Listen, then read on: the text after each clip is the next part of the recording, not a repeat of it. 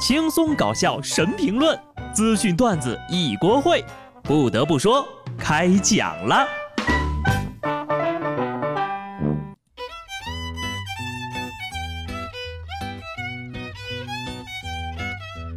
哈喽，听众朋友们，大家好，这里是有趣的。不得不说，我是机智的小布。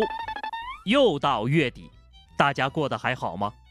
实话实说，我已经三天没有吃肉了，有点捉襟见肘了。前两天呀，我一个同事约我去山上捡野生菌，除掉自己吃的呢，多出来的还可以拿去卖钱。我没敢去，主要是吧，我怕这个吃错了菌子，以后也就再也没机会吃肉了。一点都不夸张啊！尤其是我们云南的朋友，一年一度的野生菌试毒大会开始了，小精灵在向你们招手啊！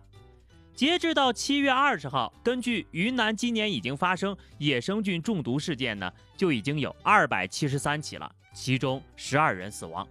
云南省卫健委发布了预防野生菌中毒的预警公告，印制了五十万份宣传资料，制作两部宣传片，还向全省四千多万部手机用户发送了野生菌中毒预警的提示短信。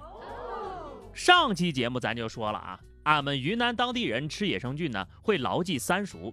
一吃的菌要熟悉，二吃的时候呢要煮熟了，三去医院的路要数。所以呢，外地的朋友想要来尝个鲜的话，个人建议啊，你就直接蹲在医院急救室门口吃，比较保险。这年头入口的东西啊，一定要慎之又慎。云南曲靖的一女子吃野生蘑菇中毒致幻，被送医治疗，竟然躺在病床上唱起了忐忑。就那小歌唱的呀，怎么说呢？龚琳娜老师听了都得直呼内行，心疼又有点好笑。这要是清醒了，得该多尴尬呀！对待生命小心一点总是没有问题的。还记得我第一次跟昆明的小伙伴去吃这个菌子火锅的时候，服务员过来把盖儿给揭开了，说：“现在为您计时十五分钟，在这时间内呢，不要随意的搅动或者是吃，以免中毒。”又过了两分钟，服务员走过来盛了一杯汤啊，他说了，为了保障你们的安全，我们提前取样留底。后来呢，那顿火锅呀，我在朋友们的嘲笑中，只吃了一碗白米饭。网上一搜，大家的中毒状况呢是各有千秋，有觉得自己个儿是奶茶的，坐在车上不敢动，怕把自己给洒了；有爸妈做蘑菇没炒熟就吃了的，回家一进门呀，看到爸妈在沙发上划船的。有看到家里有小人的，到处抓小人儿，大家可不要觉得这个置换好玩儿哈，自己也想去尝一口。请各位呢，还是科学谨慎的食用蘑菇。吃错了毒蘑菇呀，就能让人如此的上头。不知道下面这位阿姨是吃了什么，厉害的都快上天了。上礼拜，南京特警支队的民警呢，在基地训练，中途休息的时候呀，有一个保洁阿姨突然就爬上了特警们训练攀楼的绳索。这一幕呢，刚好被民警拍下。网友评论：“扫地僧即视感。”完了完了完了啊！又要被误会中国人都会功夫了。我就知道扫地的没有一个是简单的，真人不露相啊！这个是特警队扫地僧啊！保洁大妈竟是退役兵王，一声令下，十万夏国战士赶来。而且这阿姨呀，还是穿着扫地用的雨靴，都爬得这么溜。那要是换上专门的训练鞋，还不得原地起飞呀？近朱者赤，近墨者黑。进特警队会爬绳，优秀的团队啊，人和人之间呢，真的是会相互欣赏、彼此成就的。郑州第七中学一个高三理科班，六十二个人，五十九个人呢，高考分数在六百分以上。班主任楚老师说：“这届高三是我带过成绩最好的一届。”从小听到大啊，今天第一次听到老师说这是他带过最好的一届，比不了，比不了哈！我连去学个车都是教练带过最差的一届。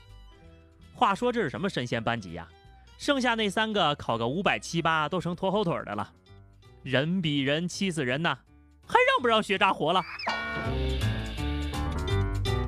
真正的神仙学霸还在下面呢。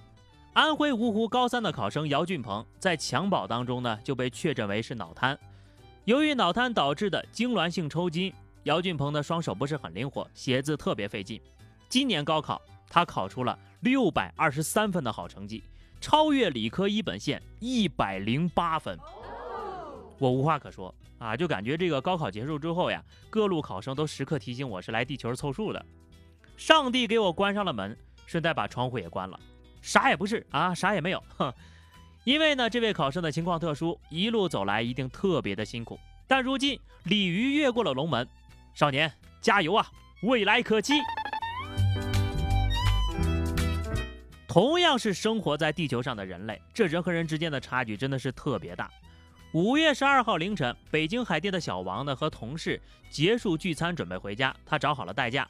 可是这个代驾呢，把一个同事送到家之后呀，这个小王居然直接结账，把代驾给撵走了，还拿出手机录了视频，拍摄了车上另外两名醉酒的同事，并表示挑战北京酒驾，还把这个视频呢通过微信发送给了朋友。这个时候呢是零点五十四分，朋友收到消息之后呀，各种劝他，让他不要开车了，并且帮他找代驾。在之后呢，朋友又发起了两次语音通话，可是都没能接通，因为小王就在发了视频一分钟之后，事故就发生了，小王当场死亡，车内一名同事受伤。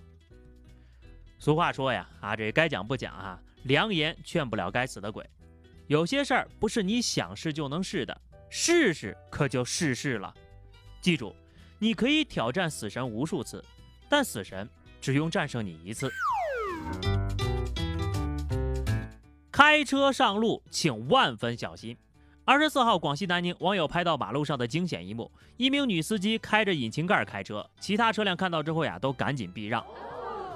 姐姐，这是在盲开吗？啊，还开盖有奖啊？这种驾驶技术啊，我只在《侠盗猎车手》里见过。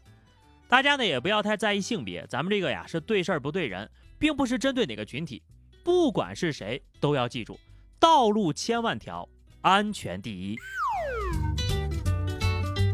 下面这哥们儿呀，为啥拼命我就不问了，我就想问你图的啥？上海浦东警方破获了一起团伙碰瓷儿案件，六名嫌疑人各自分工明确实施诈骗，其中三人通过搭讪上了驾驶员的车，其他成员呢则驾驶另外一辆车把车给逼停。致后者刹车不及，造成一名成员头撞玻璃啊受伤。司机把人送到医院之后呀，一行人也赶到医院呢，并且商谈赔偿。司机无奈给了六千块钱私了。该团伙事后分赃的时候呢，撞得头破血流的影帝只分到了四百块钱。现在六人呢均已被警方刑事拘留了。光天化日啊玩碰瓷儿，胆子也忒大了吧？话说现在碰瓷儿都得持证上岗了。你说你有这职业精神，去当个群演，不早就拿影帝了？歪门邪道，不要轻易尝试，否则呀，灰灰天网早晚把你给网走了。有些群体做的事情，正常人是真理解不了。浙江东阳两男子为了吸猫，大半夜跑到人宠物店，破门而入。其中一男子呢，抱出了一只小蓝猫，对着猫大吸一口，随后呢，又把猫交给了同伴，同伴接过也是大吸一口。偷猫之前呢，这男子的心情就十分的愉悦，还在店门口跳舞呢。事后呀，宠物店员工说，被偷的三只小猫只有三个月大，三个月没洗过澡，身上的味儿还挺重的。就这都能吸得下去啊，长见识了啊！原来你们人类口味都这么重啊！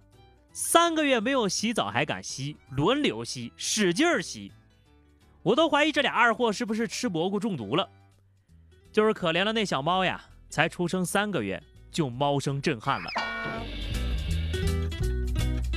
好的，那么以上就是本期节目的全部内容了。关注微信公众号 DJ 小布或者 QQ 群二零六五三二七九二零六五三二七九，来和小布聊聊人生吧。下期不得不说，我们不见不散，拜拜。